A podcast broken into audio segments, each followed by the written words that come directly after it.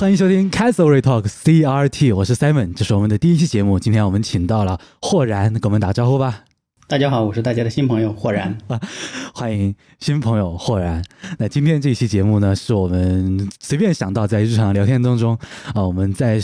讲到操作系统的时候啊，我说 Windows 十一是我用过最糟糕的操作系统了。那今天我们就来讲一讲 Windows 十一那一些令人心痛的地方，以及我们是如何修补它的。对，但但但是在。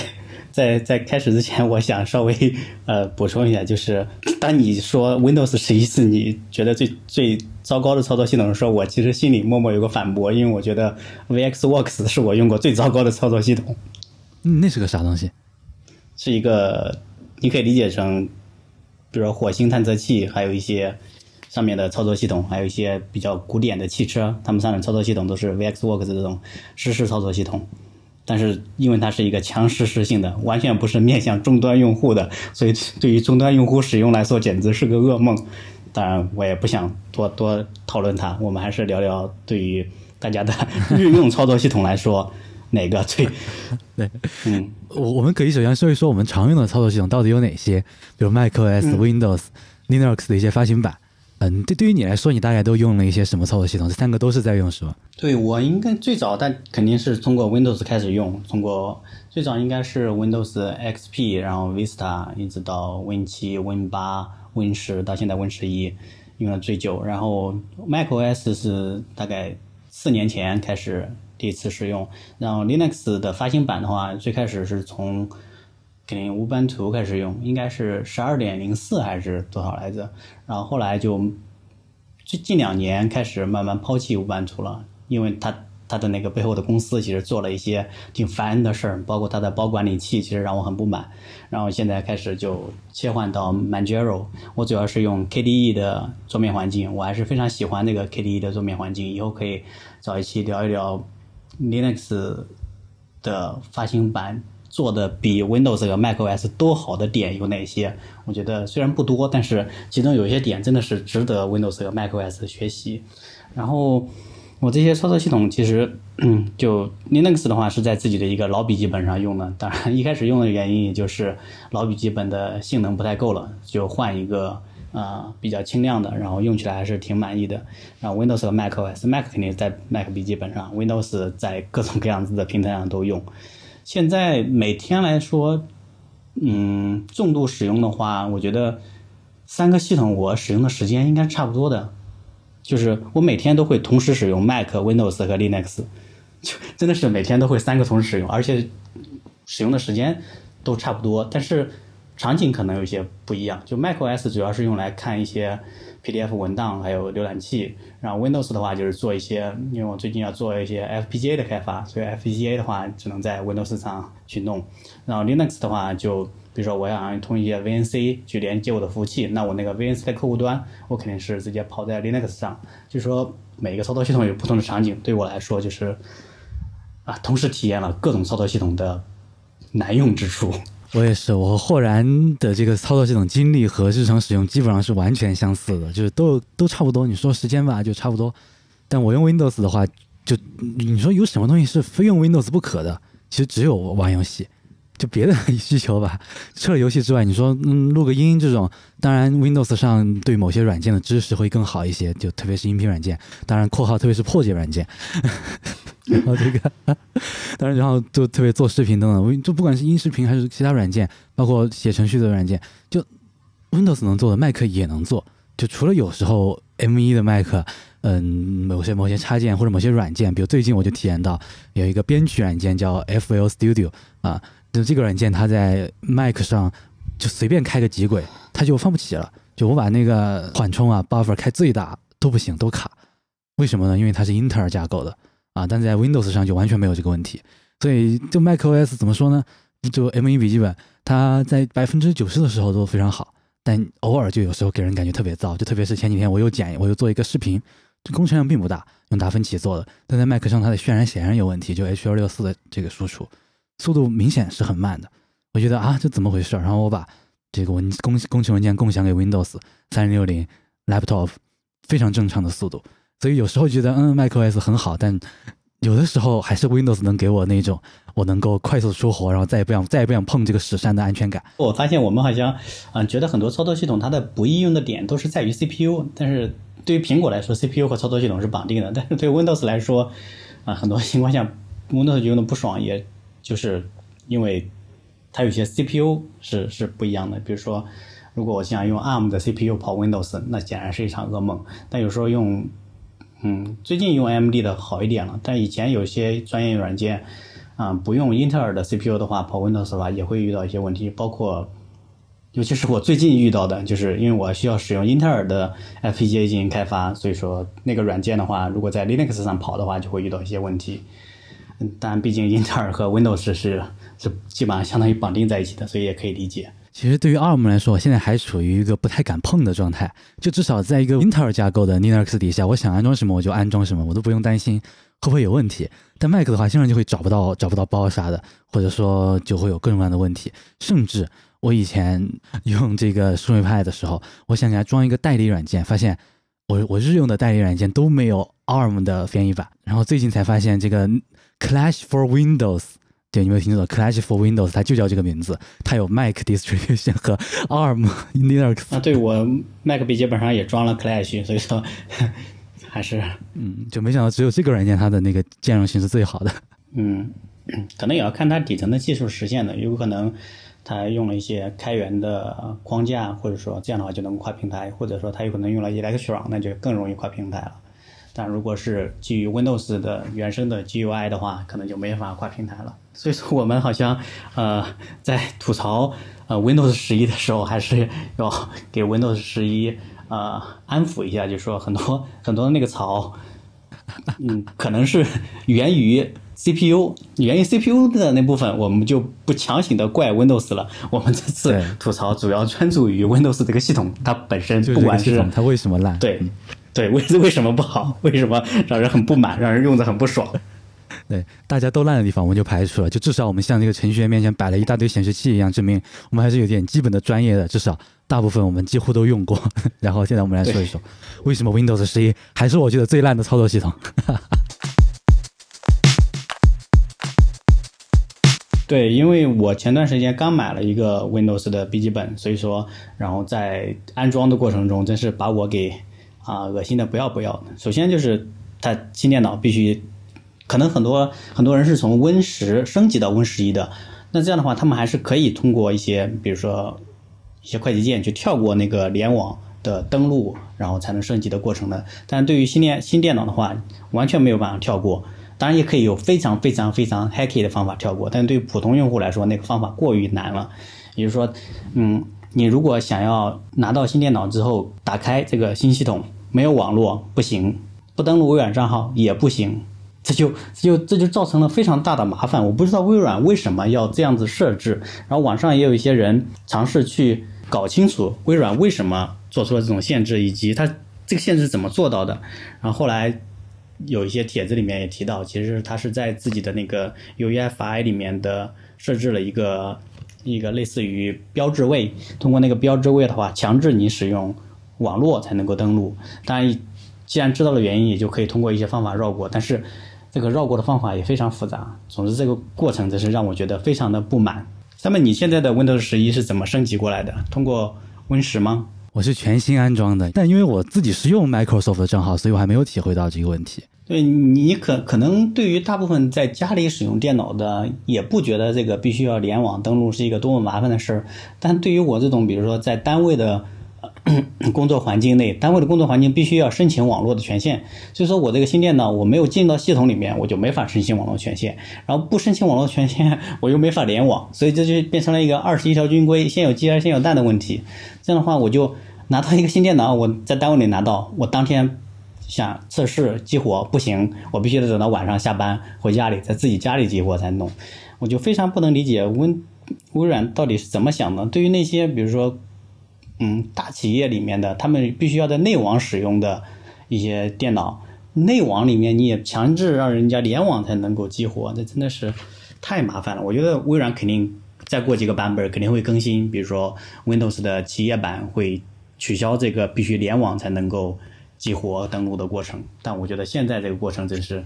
啊，让人非常的烦躁。是啊，它内网以前是用一个叫做 Intune 的功能，专门激活机器，然后现在好像集合到那个 Azure AD 里面了。它微软它自己对大企业肯定是有一个这样的东西的，肯定要让这个开给钱的用户们用的最舒服，然后个人就哎呀哎呀就哎呀你忍一忍就算了，对吧？也没有人会理会你的在社区里提的回复。对，可能可能微软觉得全世界的人都有网吧。就比如我好像之前在一个什么功能觉得就应用商店，它 get 过后的应用就再也不能隐藏了。我今天去网上搜。能不能隐藏啊？然后发现了一个二零一八年就有人提过的一个 request，在那个反反馈的那个地方，然后下面说我们的开发人员已经收到了你的建议，他们会认真考虑的。然后现在是二零二二年，就 nothing。对，我们会认真考虑你的意见的，but fuck off。就就为什么他们觉得我们不需要这个功能？为什么？对，下一个我觉得特别烦人的点，其实就是呃，因为。呃，我们可能也会在 show note 里面把这个帖子的链接贴出来。这个帖子可能需要一些魔法才能够访问。然后这个面帖子里面其实也提到了另一个 Windows 一个很恶心的功能。当然，这个，嗯，从本意上来说，微软可能也是好心，就是微软可以允许它其实这个，嗯，这个这个东西的学名叫做 WPBT Windows Platform Binary Table，就是 Windows 平台二进制表。你可以通过这个表里面添加一个，比如说，呃，呃，生产制造 Windows 的厂商有很多，比如说联想、惠普、戴尔，当然现在华为、小米一些厂商。然后这些厂商想要，嗯，在电脑出厂的时候就给电脑里面添加一些，比如说防盗功能啊，或者一些保护功能啊。但这个功能的话，如果你想要在操作系统里面添加的话，你就要去修改 Windows 的。镜像文件，如果去每一次都要修改它，就非常麻烦。所以微软提供了一个方法，就是通过这个 WPT 的功能，可以让厂商直接通过呃在 BIOS 里面，然后添加这个程序，然后进行更新。当然，这个本身是一个好意，但架不住有些厂商真的是不把这些好意当成当成一种责任，他们就会在这个里面添加一些比较恶意的软件，甚至也不能说相当恶意，只是说。嗯，他们的程序水平、安全水平没有过关。他们在里面添加一些程序，那些程序呢会远程访问某些服务器，传送一些信息，但那个服务器的安全又没有过关，它没有使用加密，或者说它那个验证的证书是过期的，这就导致非常容易被伪造。然后如果被伪造之后，然后访问了一个假的网站，然后假的网站就可以通过一些手段去去窃取你的信息或者控制你的电脑。那而这而且这个东西你还不可以下载新的。Windows 官网的镜像去把它覆盖掉，就比如说，我知道很多人有那种习惯，新拿到一个新的电脑之后，啊，不喜欢其中自带的，比如说联想电脑管家这种这种软件，他就会直接从去 Windows 官网上下载一个全新镜像，然后去覆盖安装。这样的话，啊，自带的软件，联想自带软件都没有了。但是有这个功能的话，联想还是可以在你的电脑上面添加一些所谓的电脑软、电脑管家之类的软件。是的，我是买到了电脑之后，马上就。嗯，直接重直接下载了一个 ISO，重新安装了。所以你之前是知道这件事吗？我我我是后来才知道的。呃，后来知道之后，我就发现了这个联想 WPBT 的丑闻之后，然后去它的美国官网，就我还特我还特别费心去搜索，我就看电脑在这个美国型号到底是什么，然后找到了这个美国官网下载的 BIOS，然后跟中国官网下载的 BIOS 的这个 SHA 对比了一下，发现是一样的。但是我还是安装了一下，就已经十年怕草绳了。只能说这种事情就是恶心一些懂技术的人。对于小白来说，我刚才说那长串，他完全就不懂能干啥，或者是他可能觉得危险在哪。联想电脑管家比三六零好用多了，然后特别好。对，或者觉得联想自带的一些什么呃电池调控软件啊，或者一些呃。人脸人人的眼睛的监控啊，我只要注视着屏幕，它就给我解锁啊，这个功能真的太好用了，我干嘛不用联想自带的呢？但它有一个我是安全，就有一个联想，它有一个叫 Vantage，反正我是从这个美区应用商店下载的，还不错，就是它是一个 UWP 应用，它可以管理我的这一些，嗯，比如说电池，我在家里用的时候，我就希望它给我设一个充电阈值，它那个软件就可以做到，那我觉得还是不错的。对，其实有些软件还不错的，但是呃。它应该是给用户一个选择，就是说你自己软件做得好，用户愿意去下载，这样才好；或者说你做的不好，你虽然自带了，但允许用户去卸载。而 WBPBT 这个东西是普通用户完全没有办法去去更改的，就是 BIOS 里面也关不掉。但有个简直接受不了。对，当然我听说是华硕的有一些啊、主板里面虽然也开启了这个功能，但允许用户关闭，但听说是华为某电脑就完全不给用户关闭的功能，就这些真是真是只能让那些懂技术的一些小圈子对这些厂商的啊、好感度急剧下降。操作系统越来越智能，但对于人来说，我们并不是一直在提高我们自己的这个 掌控程度。对我们还要学各种各样子的专业的知、专业的特别小众的知识去跟厂家斗智斗勇。然后安装过程中，我觉得还有一个更烦人的点，就是 Windows 十一安装之后，它会自带 TikTok 还有 Facebook 这些 app，有可能有可能我是国外的镜像，所以下载完之后就安装完之后，它直接在那个任务栏里面，它直接就啊、呃就有 TikTok，就是国外的抖音还有 Facebook 这些应用。我当时非常难以理解，他为什么要把这些给塞到系统自带的应用里面？因为当时我是到单位的一个嗯。类似于一个中央控制室的电脑上去操作一些东西，然后我看到啊、开始菜单里面居然有 TikTok，我当时还想是哪个值班人员趁着值班的时候想去想去摸鱼，下载一个 TikTok，然后后来发现不太对劲，原来是 Windows 自带的。我觉得这个这个影响真是非常不好。一个非常严肃的工作的场合，你在那里点开一个开始菜单，你一个娱乐的应用在那儿，而且你他推广自家的 Edge 也就算了，那推广跟他没有任何关系的 TikTok、Facebook，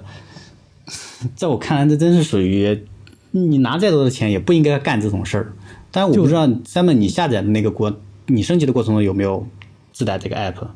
当然有啊，这个我特别想吐槽一下。首先，这些软件，微软肯定只是想展示一下，你看我们 Windows 十一这个多多么的生态融合，多么好，什么软件都可以用，Instagram 啥都有，你啥都可以看，这就是你的梦想当中的操作系统。但但它其实并没有安装，它只是一个图标而已。如果你点开，你就会发现它会显示正在下载这个应用，而且那你这就算了，对吧？至少你这个图标我可以直接点右键删除。但是它很多的系统内置的自带的，比如时钟啊、计算器啊、天气啊这种应用，一般不用。但我偶尔想打开用一下的时候，它就会说这个软件正在下载哦，请稍后。我就 what，你能理解这种心情？然后这个下载特别慢，就根本动不了，就网网络这儿没有一点动静，就一闪正在加载。就就为什么你要新加这些东西？当然新加也没关系，新加一些软件，反而系统本来该有的我应该用的，反而却根本没有，需要在线下载，这是我非常无语的事情。就就确实有，我不知道是因为我设的地区的关系还是怎么样，我设的也是 US 地区，然后它就会有 Instagram、TikTok、Facebook，反正我一开始就点了卸载，就它也它也只是一个只是一个浏览器而已，并不是一个真正适配了的应用。对，但但是我我知道它是可以卸载的，但是 它也要考虑到很多人并不会去卸载，就会导致它一直留存在那，而且会导致在比如说商业的场景上显得你这个人非常的轻浮。是，对，我觉得什么时候 macOS 会自带 TikTok 的时候，我们才可以把 Windows 从糟糕的操作系统这个这个 list 里面移掉。然后，然后下次吐槽一下 macOS，我觉得快了，真的快了。macOS 十三出来以后，或许或许就已经可以开始吐槽了。然后下面就是我觉得我在用用使用的过程中最最最不满的一点，就是说 Windows 十一的右键只能够去新建，比如说文件夹，还有说 Microsoft Word、Excel 这些软件，嗯，这些这些文件不能够新建一个文本文件。我我真是觉得产品经理脑子进水了吧？为什么不让我新建一个文本文件？你不管你不让我改后缀什么的，你或者你默认是 TXT 后缀或者没有后缀都无所谓，我自己去改后缀也无所谓。但是它居然是没有，就导致我每次想要新建一个文本文件，我有两个方式：第一，就复制一个已存在的，把内容清空；第二，我打开一个文本编辑器，然后按新建，然后去新建一个，然后再另存为。我觉得这个这个设置真的是太蠢了。是啊，就为为什么会有人不需要右键新建文本文件呢？对呀、随手记记录一个日一个一个灵感或者一个发现的一个什么需要记录的一个小 memo 都需要文本文件，他不会想着我要随便记录一个别人电话号码，他直接让我开一个 Word 吧。我真的觉得 Windows 真是 这个这个设置真是太坑了。当然，我觉得那或许他想让你用 Sticky Notes，但那个 Notes 我从来没有打开过，我根本不觉得那个东西能够代替文本文件的简洁性。就或或或许你需要写一个 bash，写一个 cmd 啥的，那你先新建一个，我打打完之后就改一个后缀名。我们以前都这么操作的，但对我我我当然可以通过一些方法，比如说修改注册表什么的，完成这些功能。但我更想吐槽的是，这么简单的功能，它为什么还要用户去花很长时间去折腾呢？就展开那个菜单里也是没有的。对，嗯，当然我对 Windows 还是呃有点希望的。我觉得一年一年之内，它应该会把它加回来，因为。因为这个功能，他们估计也会慢慢意识到，没有的话实在太蠢了。就好像 Win 十一开始的时候也缺少很多功能，然后优化、优化、优化，慢慢的变得完善。但 Windows 十一至少二零二二年的现在，Windows 十一真是不行。然后还我还想吐槽的就是它的那些，嗯，跟 Win 十对比起来的一些奇怪的选项，比如说它的快速设置里面，它没有 VPN 选项，因为像我是需要。一直开着 VPN 的人，就是去去隐藏自己的 IP，然后去防止别人的广告追踪之类的功能。那它导致在快捷设置里面，它有 WiFi 的选项，但是没有 VPN 的选项，导致我想去开启或者关闭或者设置 VPN 的时候，我要点开设置，然后点开好多好多级菜单，然后才能够点开。就觉得这么一个频繁的东西，它没有添加到里面。当然，啊，可能对于我来说是频繁使用的，对于别人。不频繁，我可以理解，但是没有有线网配置，我觉得又很奇怪。难道现在大多数人用 Windows 都是用 WiFi 了吗？就是可以通过在快捷设置里面直接快捷的选啊切换 WiFi 或者开开启关闭 WiFi，但却没有一个按键让你去选择设置有线网，这我觉得也是很奇怪。对，我觉得这个问题在于它它把那个右下角的快捷菜单合并成一个了，就以前是声音管声音，电池管电池，网络管网络。这样我只要点一下，然后点这个，嗯，这个 network 的这个设置就可以打开了。但现在就不行，还是要再点一下。就我我不知道为什么他会把那个会会会会加这么多的二级菜单在 Windows 十一里面，不管是右键还是快速控制栏，还是这个消息和日历栏，他把它合并了。他觉得我们可以少点一下，但但其实不然，我们多点了很多下。就关关于这个逻辑，其实我们最近在想写的时候，其实我也想了一下。就其实不仅是 Windows 在这样做，Mac 也在这样做。比如说在 Mac 最新的这个呃十三 Beta 的系统里面，它改了一个很大的东西，就是设置啊。MacOS 这么这么多年来经典的这个设置被改成了和 iOS 差不多的样子。那这个设置你觉得好吗？可能对于新手来说，确实它更容易找到一些东西了。但但他没有想过。电脑和手机的操作本身就是不一样的。它这么改过之后，新加了很多的二级、三级菜单，而且一些隐藏那种 advanced 的小小东西。你看那个钮，你根本不知道它里面是什么，只有点开看了才知道那里面的功能有没有用，而不是像以前一样，我点开之后一目了然就可以知道，在几个选项卡里面就能快速切换。我觉得这根本的问题在于，手机是触摸屏的，我多点两下，我多划几下是没关系的。但电脑的点击其实其实反而更费事儿。就如果说我是你想象一下，如果 Windows 十一我们是一个平板，如果我们是触摸屏，那如果那个键很小的话，我们根本按不到；但如果键大一点就很好按，而且那个鼠标的移动并不会让我们太累，反而是很好的一个事儿。但如果我们是用鼠标来操作的，包括 Mac 这一次的这个设计，如果是我们用触控板来操作，我就觉得哦，我的我的天，就为什么会为什么有这么多的二级、三级菜单？然后那个它不是一个 Information 钮，三个点的那个钮又特别小，在那儿经常会要点那个钮就点不动。就为什么会这么做？就我想，这是一个在平板设备和电脑设备融合当中，这些厂商们在做的一个事情。他并没有考虑到我们这些鼠标或者触控板用户的操作逻辑，而盲目的在往手机上靠。对，而且我觉得 Windows 应该差不多已经意识到触 Windows 在触摸屏上这条路应该是走不通的，还是还是应该是，比如说，他如果真的想开发的话，可以类似于啊，安卓十二 L 那种。那种基于安卓的那种操作系统更更适合。就我当然也可以理解，因为右下角那个可能他觉得有人手点的话，如果只有一个音量键点起来很麻烦，他把三个都合并，然后点完之后，然后嘛再把音量键展开，这样的话手指拖都很方便。但对于我这种基本不用鼠标、全用触摸板的用户，Windows 触摸板本来就没那么好用。触摸板本来短距短距离的移动就很吃力，经常你要慢慢的移过去对准。如果长距离的你直接拖过就行了。然后到先点一下右下角，然后然后再把那个音量键慢慢拖过去，挪到那个小点上，然后再慢慢的移来移去，这真的是非常的困难。还好键盘上有一些快捷键可以操作音量，但键盘上快捷键也要看你这个键盘的操作有没有是否顺畅。总而言之，我觉得这个系这个二级菜单的也是非常让人不满一点。然后与之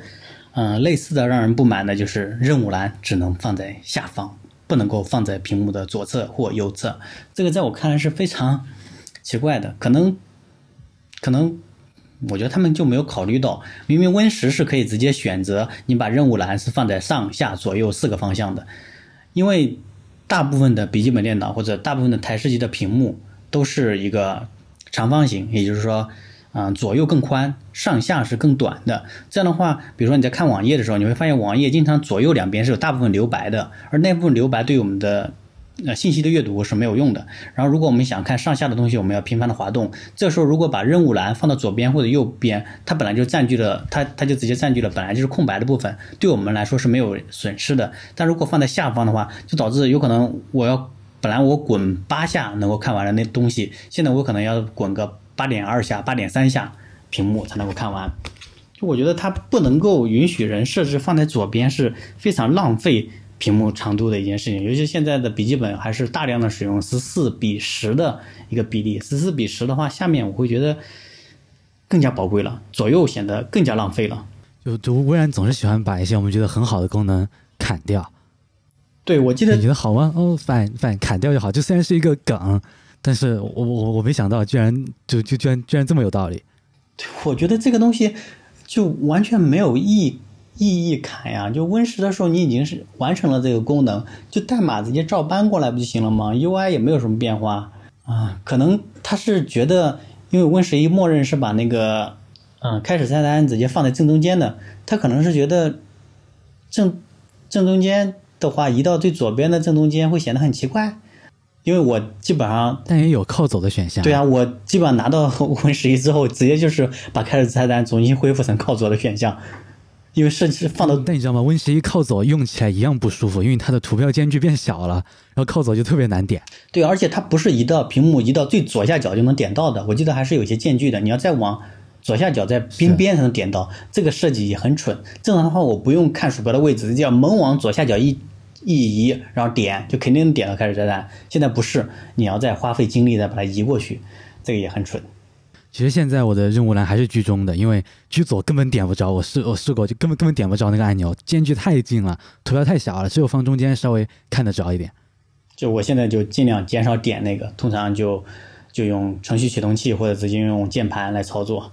因为 Windows 实在把我逼得更不想用鼠标了。然后就是它的任务栏的图标，因为之前用 Win 十的时候，因为比如说台式机的话，屏幕很大，像我用的比如说三十寸的、三十二寸的显示器，就任务栏下方有大量大量的空间。我不想把那个所有的任务栏图标，比如说你打开文件管理器，打开个浏览器，然后全部都缩得很小，这样的话我要去点的话就很麻烦。我会把那个任务栏图标默认显示大图标，但 Win 十一又又又又把这个 feature 给删掉了，不能够选择大图标，全部都是小图标，而且比如说你同时开好几个嗯文件管理器的窗口，如果你没有用什么 Qt Tab Bar 这种基于 Tab 的文件管理资源管理器的话，它会把所有的那个文件管理器的那个全部缩略到一个上面去。你必须先鼠标移到文件管理器，然后悬浮一会儿，然后它会上面再展开，总共有多少个，然后你再去选。这对我来说又是一种浪费。我明明下方的任务栏有那么长一段的空白，它干嘛要把它收缩起来呢？让我觉得，唉，给用户一个选择的权利不好吗？微软。对，这就是我觉得 Windows 让我比较烦的几点，剩下的可能都是一些啊，剩下我觉得比较不满意的，可能都是一些小 bug，或者是觉得很有可能在下个版本就修复的一些小问题。那你觉得有什么特别不满的吗？我要说一个最不满、最不满的地方，也是也也是我觉得最蠢的一个事情，就是我一开始刚刚用 macOS 的时候，我还我还很惊叹说，虽然 macOS 的三指拖动很方便，但它不能在 Dock 里拖到一个软件就把一个窗口给换起来。我就想说，就它有它有时候可以，但其实并不能拖到里面，它只能预览。就是哇，我我去，这 macOS 原来还是有做的没有 Windows 好的地方，那还是对吧？那 Windows 咱还是有一些优点的。然后 Windows 十一就把这个功能给砍掉了。就有有的时候你特别需要这个功能，先不说我要怎么把一个软件，呃，怎么把我怎么把我把我的素材导入到软件里，就说你用 7zip 来解压一个东西，你想把它拖到一个地方，不行，就只要那个窗口挡住了，不行，你必须非常费劲的把那个窗口打打开，一个移到屏幕右边，一个移到屏幕左边，然后拖过去。然后就哇，这为什么以前这么好的功能，现在给砍掉了？就 Windows 以前对吧？我在那边随便随便移到一个软件的窗口上，它自己就会弹出来。现在没有了，显示的是一个 Danny 的一个那种禁用的图标。就 What？就就就有什么难度吗？这个功能，或者说为什么把它删除？所以这是我觉得最最最最糟糕的一个事情，就是什么功能好就看什么。然后第二个是我最近玩游戏的时候遇到的，就是。你有有的游戏 Ctrl 是蹲，有的是急跑，有的是跑步。那我我想一边跑步一边跳，我是不是就要按 Ctrl 和 Space 呢？OK，你按了之后你就再也走不动了，因为它切换到了中文输入法。然后我说哦，No fine，那我是不是应该添加一个英文输入法，然后把这个切换给弄成 Ctrl 加呃这个 Win 加空格，就和以前 Win 十一样？可以，虽然很麻烦，功能根本找不到啊，然后很麻烦，添加了，然后还是不行，就 Ctrl 加 Ctrl 加 Space 永远会和一些东西冲突。然后这个这个快捷键我用了非常非常麻烦，最后终于用非常复杂的设置方法就关掉了很多切换快捷键，就导致我正正常要打字的时候总是切换不到想要的语言。然后就就真的是一个非常非常蠢的事情，就是为什么这些简单的功能要就就那我觉得就是要设置一下也没什么，对吧？至少我中文输入法有的人可能会用这个快捷键，但是为什么把这个设置整整整的这么麻烦？就这是我觉得非常恶心的一个事情，我设置了非常非常久才终于。终于把这个事情解决了，就是 Windows Windows Windows 不是一直说我是最适合游戏的操作系统吗？当然，相比于 macOS，确实是。我记得以前 Windows 十打广告也经常用这个广告词，就最好的游戏操作系统 Windows 十一还优化了很多东西。但你不管有再强的 DX 十二 Ultimate，但是你这个连个连个键都按不动，我操！OK，刚刚说到这个太激动，我还把那个电脑上录音的空格键给按停掉了，然后现在继续了。我觉得你说那个把文件拖到任务栏图标里，它不会让你打开，就让我想起来，嗯，之前 Win 十的时候，任务栏的图标你直接都可以右键把它取消停靠在任务栏，但是在 Win 十一里面就有 Widget，还有那个 Chat，就是 Chat 就是微微软自己的软件，就是 Microsoft Teams 那个软件是是没法取消的。它以前也一直会自动安装在系统里。它以前也会安装在系统里，然后开机一直启动，还会给你弹一个大大的窗口让你登录。我关掉它。对，但是我记得 我就疯了，你你悄悄启动就算了，还给我弹一个巨大的窗口，刷一个存在感。但它之前放在任务栏就放在任务栏，我直接很简单，右键一点，然后取消停靠，它直接就消失了。这至于它在系统的硬盘里面存在哪个位置无所谓，反正也就几十兆或者几兆的空间。但这次 Win 十一它存在感特别强，你右键的时候，它它直接不让你取消停靠。你必须要去一个设置里面的犄角旮旯里面找到那个设置选项，然后说不显示这两个图标才行。就我不知道为什么，明明右键直接就可以取消的，他非要让人去设置里面非常偏僻的一个地方找出来给他取消。而且取消之后，他也不是就是 Win 十一这次不是更新了，他们很重磅，说起来加引号的很重磅的一个功能就是小组件。其实我一直不觉得小组件的功能有什么好用的，不管是 Mac 还是 Windows 还是 Linux，我都觉得这个功能很鸡肋。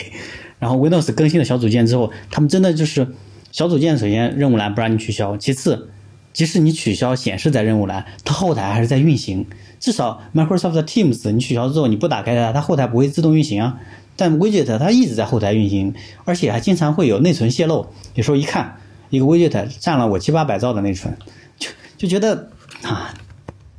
Windows 为了推广这些东西，真的是让人又觉得很不满。是啊，就是因为那个那个 T 那个 Chat 它不是一个应用程序了，它已经升级成和搜索框和 Cortana 框差不多的那种那那种档次的，所以必须要去设置里关掉它。然后像 Michael Microsoft 觉得每个人每个人都需要一个小窗口，可以 随时和呃想想说话的人说话哦。对，那个我倒可以能理解，因为的确我也遇到过有些，比如说和外面一些企业开会的时候，他们。他们提供的会议的室会议室的链接是 Microsoft Teams，所以我有时候也是会需要使用 Microsoft Teams 的，虽然不是很好用，但是也可以用。但我不能理解的就是小组件这个东西，小组件这个东西完全没有使用的必要，它还要强制的停留在那个地方，而且它推广的新闻就会觉得是那种特别粗制滥造的新闻，就是他如果推广一些什么纽约客的新闻，那我还有点兴趣。推广的一些什么乱七八糟的新闻，什么养生啊什么的，我真是受不了。就它它其实最难用的就是，如果它纯粹是一个 widget，那我觉得还好，我可能会保留它。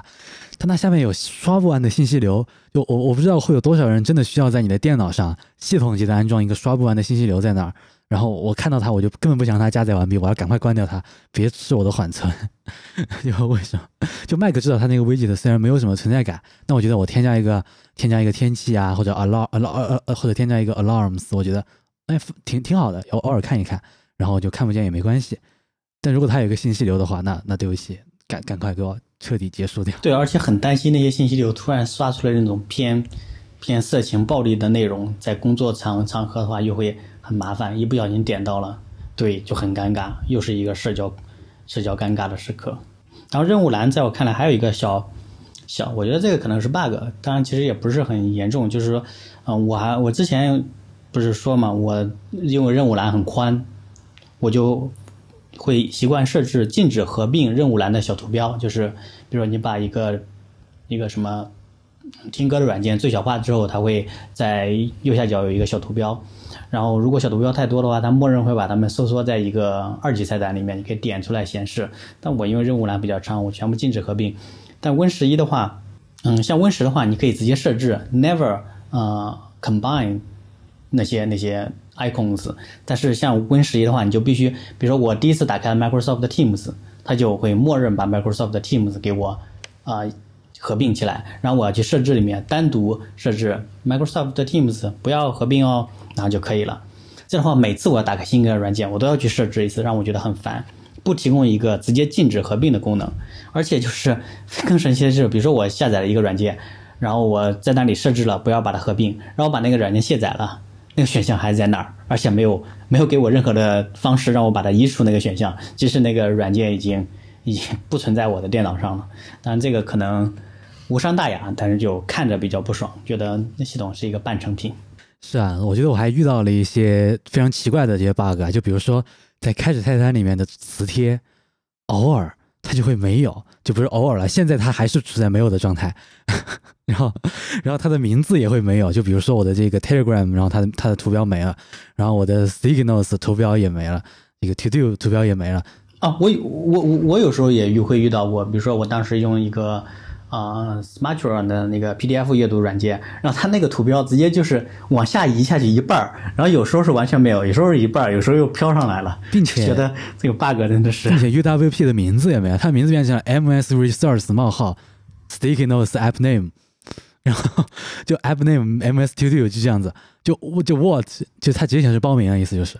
就 然后不仅是这儿啊，就所有程序的菜单里面，它也是有好有有一大堆，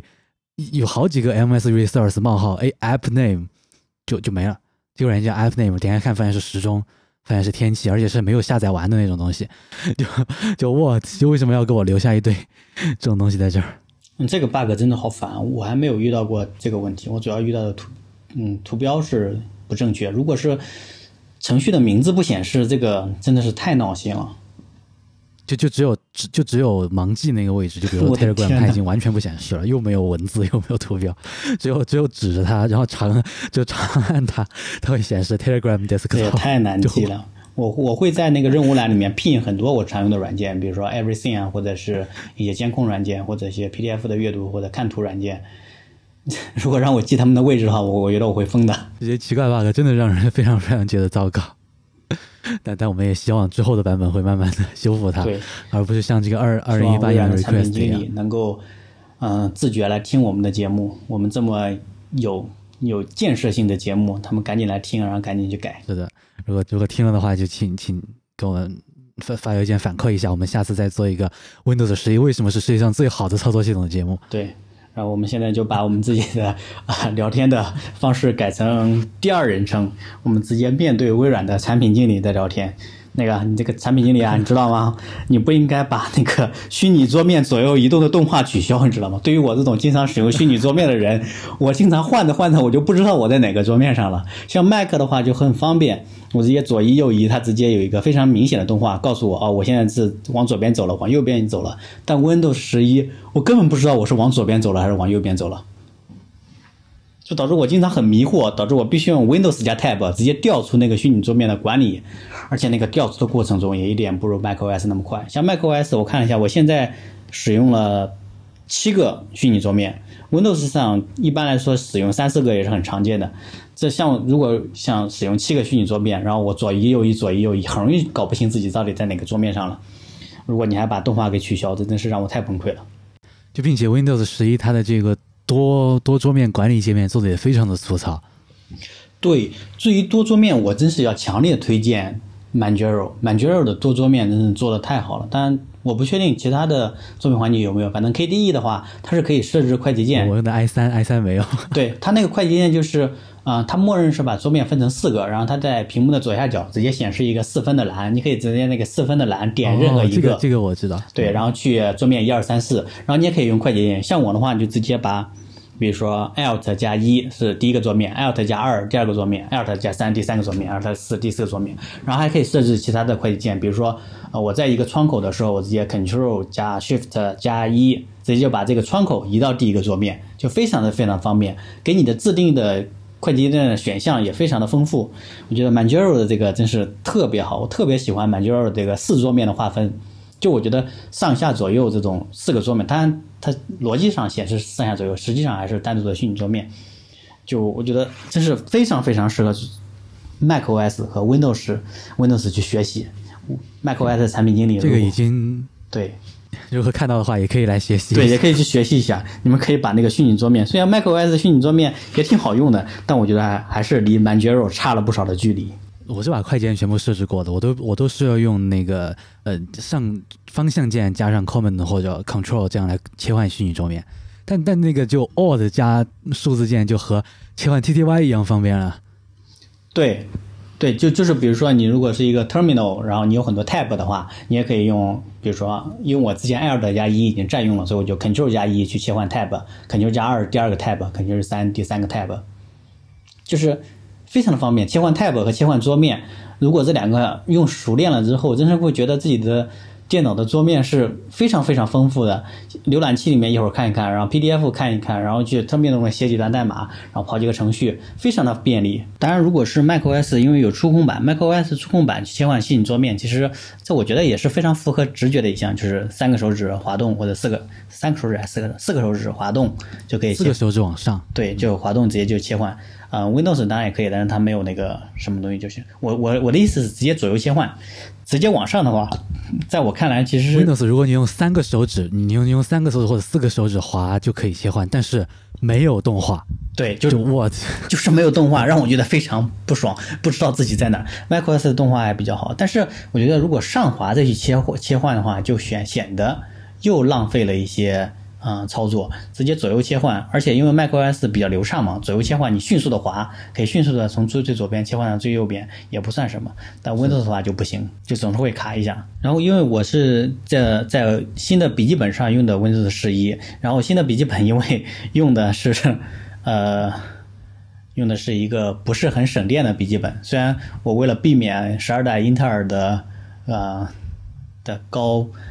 那叫什么来着高能耗，我特意选择了啊、锐龙的六千系的 CPU。但是事实证明，锐龙六千系的 CPU 也不能做到像 MacBook M 系列 CPU 那么省电。像 MacBook 经常 M M 系列经常十个小时续航是轻轻松松的。但是像像我那个锐龙六千的 CPU，大概也就只能做到五个小时的续航，对于我来说叫频繁关注电池的状态。但是 Windows 十一的电池状态显示的真是各种各样子的问题。首先就是历史的电池使用记录显示的非常不详细，嗯，只能以一个小时的呃时间力度来显示，而且点下去之后会显示这里面的东西有时候没统计到，有时候又统计的很凌乱。当然，macOS 自带的设置，我等等为了准备这期节目，我又去研究了一下 macOS 自带设置，发现 macOS 自带的电池设置里面信息显示的也不是很完全。但是鉴于 macOS 有很多优秀的第三方软件，比如说像我们就在用的 Stat Menu Menus，它上面的电池监控、历史信息什么的，包括电量啊、一些剩余充电时间啊，显示都非常详细，就觉得就大概缓解了在 Mac 上的对电量的一些信息的一些掌握的一些焦虑，但 Windows 上并没有这些比较好的系统的监控软件。当然也有像 Traffic Monitor 和一些 Sidebar Diagnostics 这种监控 CPU、监控内存的软件，但是并没有一个比较好的电池的监控软件。所以说，可能还是需要 Windows 上的开发者加把力。Mac 十三已经有了这个和 iOS 差不多的一个最近二十四小时和最近十天两个窗口，可以监看这个电池的数据啊、充电以及屏幕使用水平，但它并不会监控那个各个软件，可能因为 Mac 软件比较复杂，它不像 iOS 一样简单，那各种各样的系统进程，比如说经常就会出现这个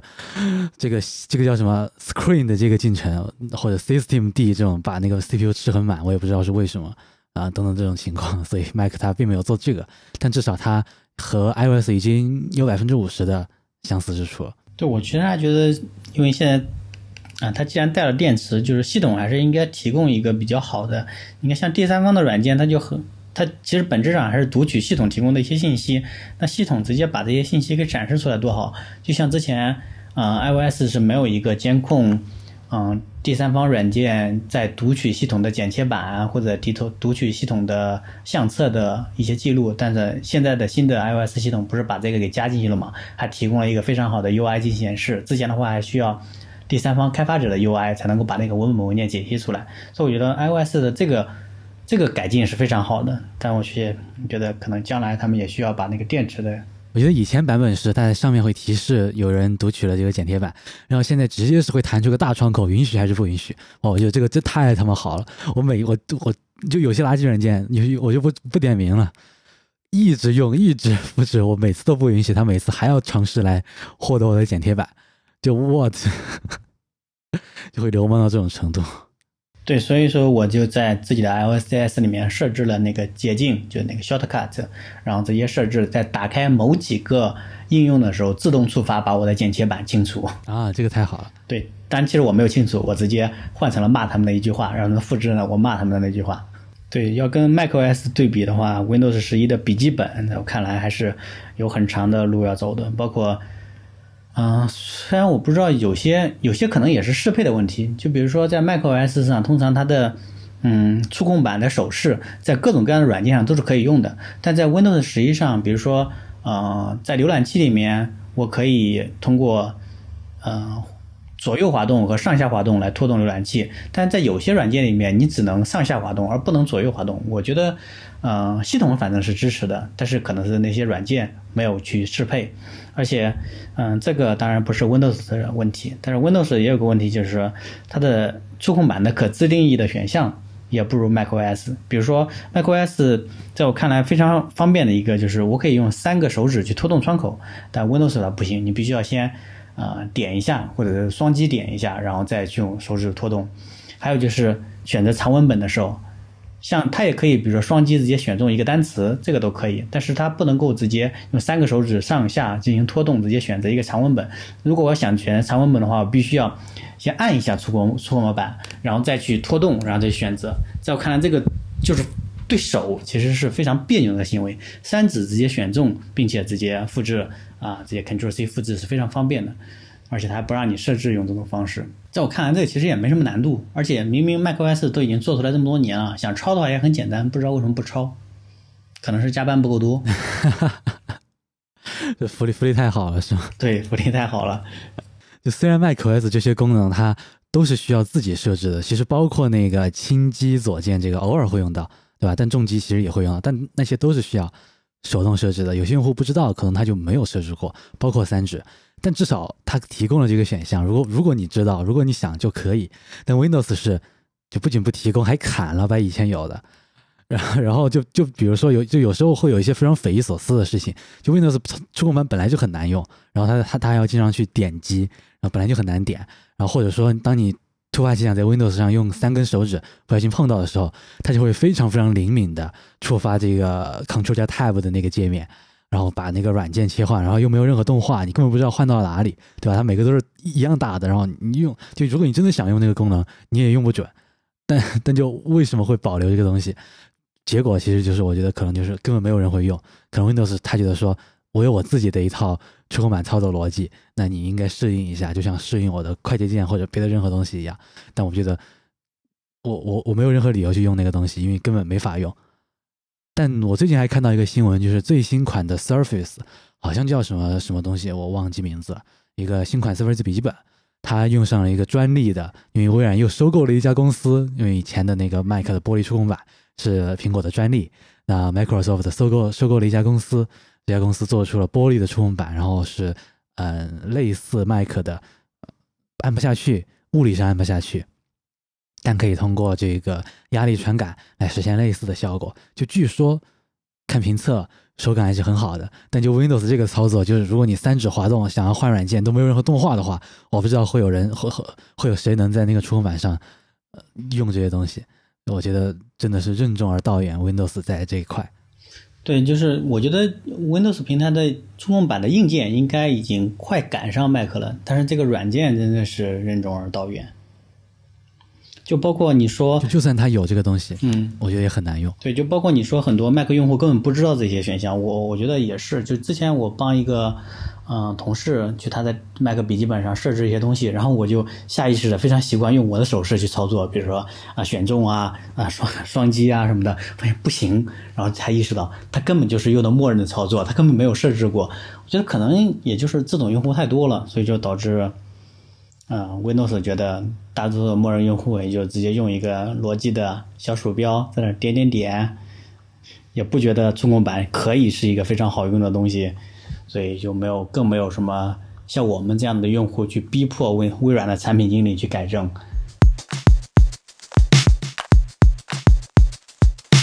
那接下来我们想跟大家分享一下，既然我们还是算是稍微愿意去折腾一下自己的电脑，让它稍微能够符合我们的操作习惯。所以我们是怎样 patch 或者优化我们的操作系统的呢？所以我想先让霍然给我们提供一下你的解决方案是什么。我的解决方案很简单，只有三个字，就是凑合用。因为我现在，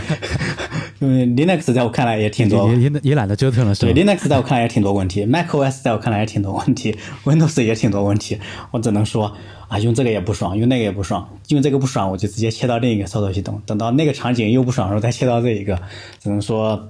取长补短，也不能算取长补短，只能说逃避，把头埋到操作系统的沙子里边。哪个不好，我就不看哪个。确实，确实，我我我觉得我很大程度上也是这样子，就个个都有抱怨，但也就勉强啊。就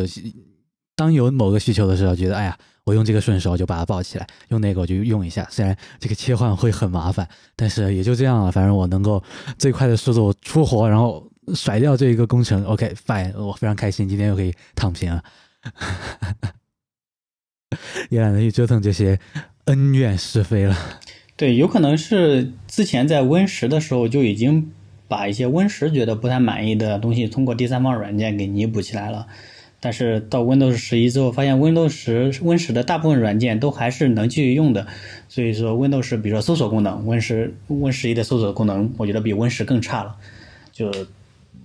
但是因为我们用 Everything 或者其他的一些搜索软件，所以说也就对这个也没有什么大的吐槽，反正有第三方的搜索软件也就行了。唯一一个我觉得第三方软件不太兼容 Win 十一的是一个我的一个字典应用，我用那个 Golden Dict，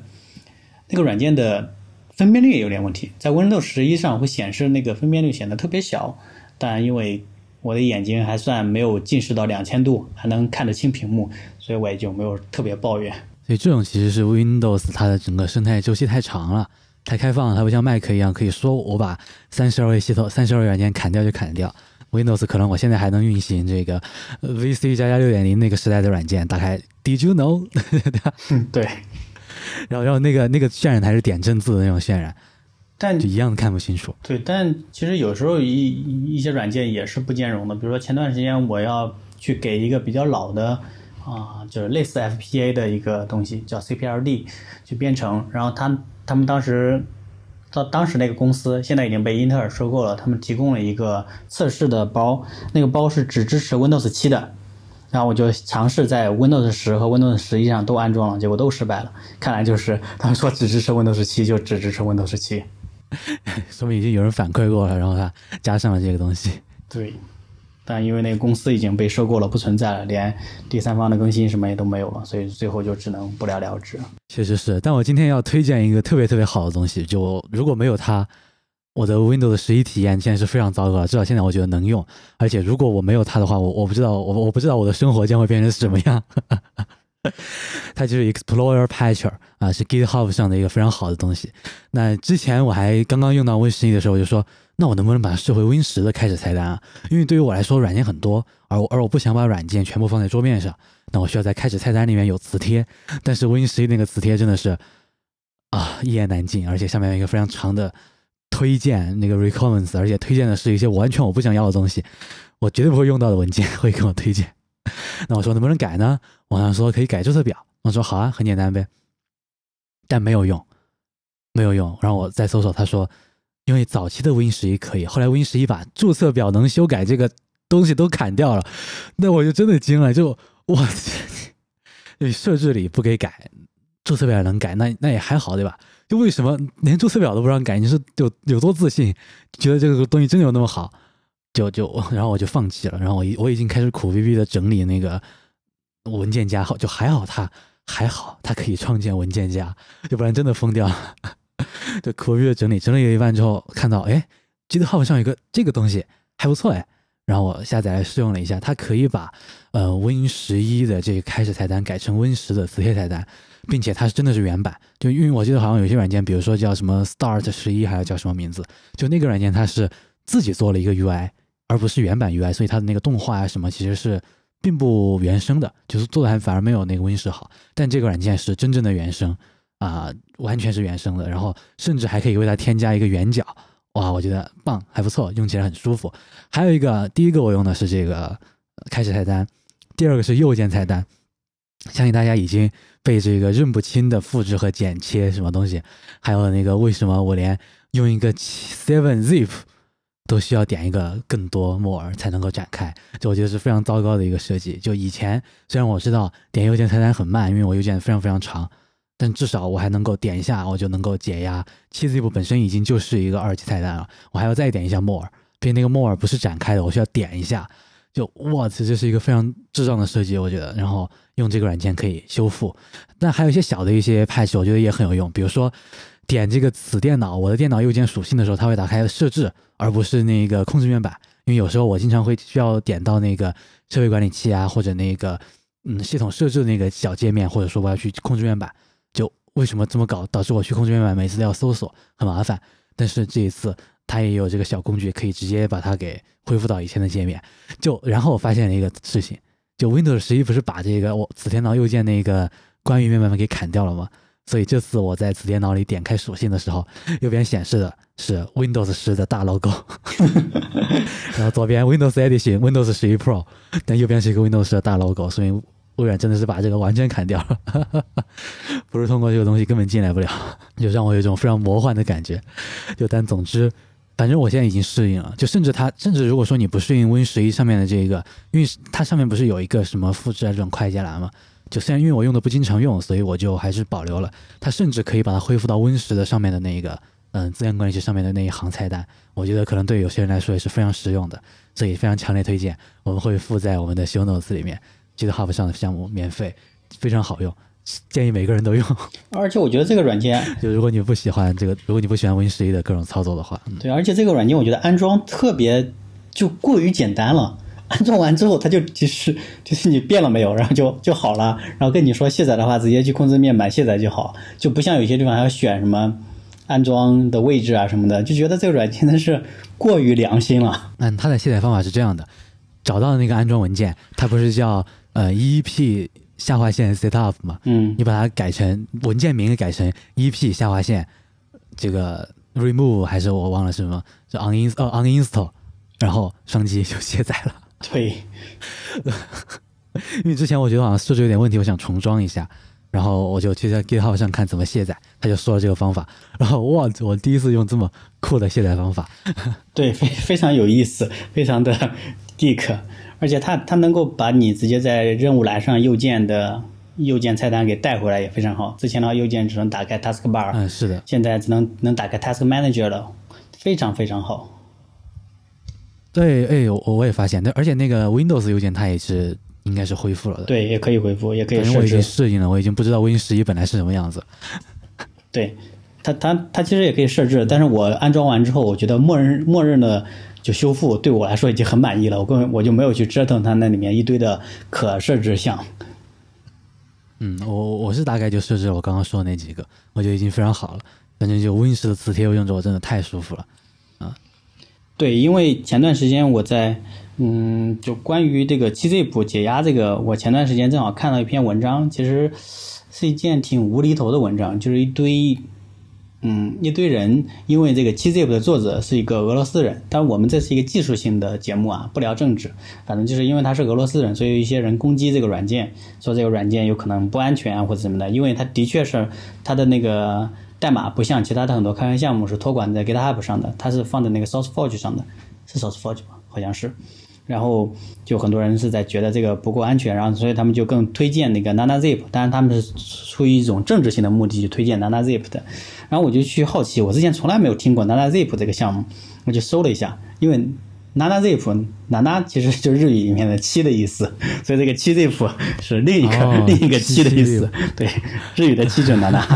然后我去看了一下这个，呃，这个软件当然挺好的，然后然后它是完美的支持 Windows 十一的右键菜单。OK，但其实对于我来说，我们觉得总的解决方案，除了这样一些小的 patch 来说，作为 Windows 真正的解决方案，我觉得还是等。就我我记得小时候，嗯，那时候我自己还是比较喜欢尝试新的操作系统。那个时候用 Windows 七，觉得哇，真好呀，这个界面多好。但但大人家里大人就会觉得说我不会不太会用。然后对于现在来说，我觉得我好像也也慢慢成为了这样的这种，还是觉得旧的软旧的操作系统更好。但有时候也觉得嗯，新的也不错。呃，但总的来说，我觉得 Windows 它就是处在这样一个阶段上。还记得当年的 Windows 八吗？就没有推出多久，就理想很宏大，但没有推出多久，马上就推出了 Windows 八点一，把所有删的东西基本上都改回来了。然后我觉得今天的 Windows 十一，再过一会儿，我不知道会不会再来一个。那那 Windows 十就是一个妥协之后再妥协的产物，但 Windows 十一它又想要尝试一点新东西了。但我觉得可能再过一年会不会出现一个 Windows 十一点一？我已经在等待了，我觉得那会是一个我更满意的操作系统，就像 Windows 八点一一样。对，我也觉得它应该要给 Windows 十一一到两年的时间慢慢优化，它应该会优化的越来越好。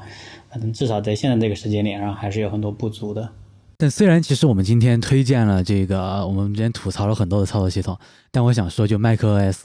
哦，我从它的这个测试版里已经慢慢发现，它可能真的也不是一个你会喜欢的操作系统。比如说它的图标，其实我非常喜欢以前的拟物图标，它很多细节真的就是让人觉得非常舒服、非常有意思，而且也是很高清的。然后最近它改成了这个和手机一样的图标，让人觉得泯然众人。说实话，我自己就觉得就好，没有什么好看的感觉，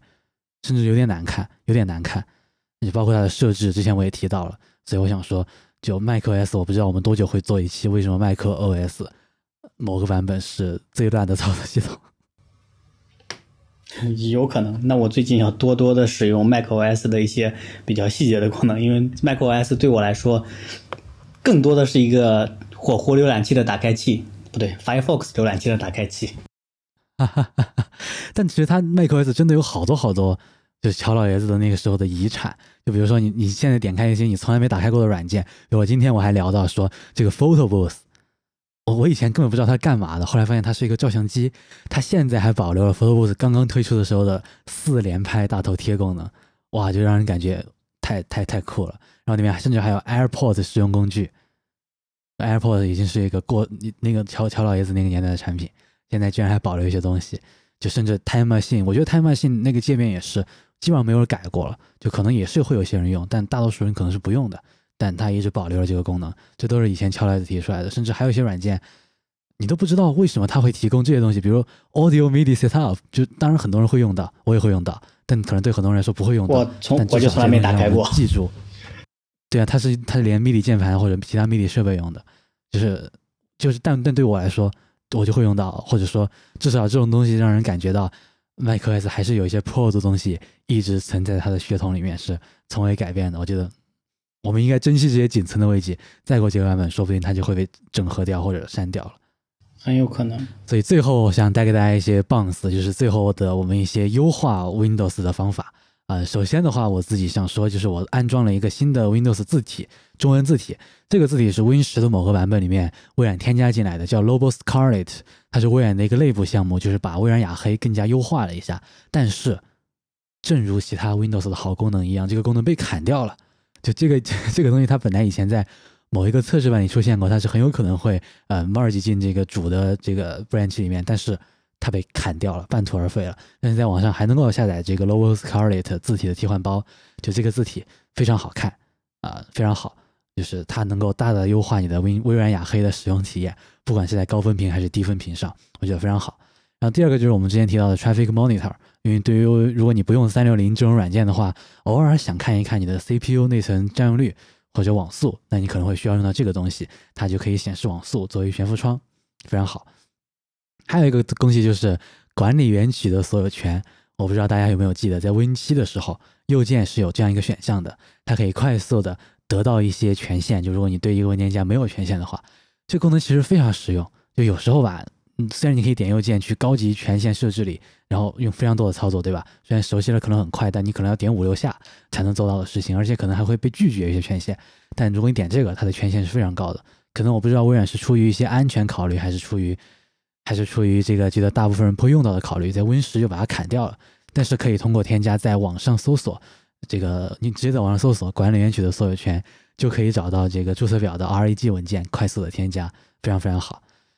还有一个软件也是特别好的，我就一直在用，就叫做 Quick Look 啊，它就是这个和 Mac 的 Preview 是一样的功能，就是空格预览一个文件。相信大家如果用过 Mac 的话，觉得这个功能应该还是很不错。但是在 Windows 上，这个功这个软件是免费的，它可以在这个应用商店下载，就叫做 Quick Look。它真的和 Mac 一样好用，它不仅可以显示文本文件啊、图片文件、视频文件，什么都可以，而且它还支持代码高亮啊，非常非常好用的一个东西，并且它的各种东西都和 Mac 一样，甚至可以在右上角通过你的默认程序来打开，所以我觉得这是一个必备的软件。另外还有一些小的优化，比如还有另外一个软件叫 Auto Dark Mode，那它可以通过这个日出日落自动切换深色模式和亮色模式。对，就这个功能我也不知道为什么 Windows 十一就没有。就既然你都做了一个这么好的深色模式，就主题对吧都有，窗口都有，比 Win 十完善很多很多，而且特别好用，我觉得很好看，还不错。但它就是不提供一个自动切换的功能啊，但还好这个软件提供了，虽然不太完美，我不知道是不是我的 patch 的原因，就它在切换的时候会在很多地方并没有切换完全，但它仅仅仅仅起到了一个提醒我，我应该点一下切换。但我觉得大多数来说，它还是一个不错的功能，并且它还在继续更新，我觉得大家可以关注一下，说不定它以后会做得更好。还有一个软件就是 Unsplash Wallpapers，它是一个第三方软件，当然也是我们喜闻乐见的 Electron 框架开发的。然后这个软件它可以每天自动替换一张 Unsplash 的桌面壁纸，我觉得很不错，因为我已经用过了这个 Unsplash 的这个嗯 Chrome 的插件，在新标签页来一张图片，我觉得还不错的，在能够大大提升你的 Win 十一的使用体验。如果你看腻了一些默认的壁纸的话，因为我觉得并不是那么的好看。啊、最后一个就是 Feeder Classic，那它是一个调试，它是一个网页的网络调试工具，但其实我们并不用它，我们用的是它的一个功能，就是可以让 UWP 应用走代理。因为以前有一个软件叫做 UWP Loopback，它可以这个让 UWP 应用走代理，但是它非常糟糕的功能就是它必须要一个一个点击，它没有全选功能。但这个 Feeder Classic 啊、它可以直接全选，然后应用，这是一个非常好的东西。然后如果你需要用代理的话，它就可以。当然，如果你用 Clash，如果你用它的这个 Clash T Run 模式，那么就或许不需要这个东西。但总之的话，这些优化的功能让我用这个 Win 十用的更加的顺手啊、更加的成为一个能够让我比较满意的一个操作系统，提高大大提高了工作的效率。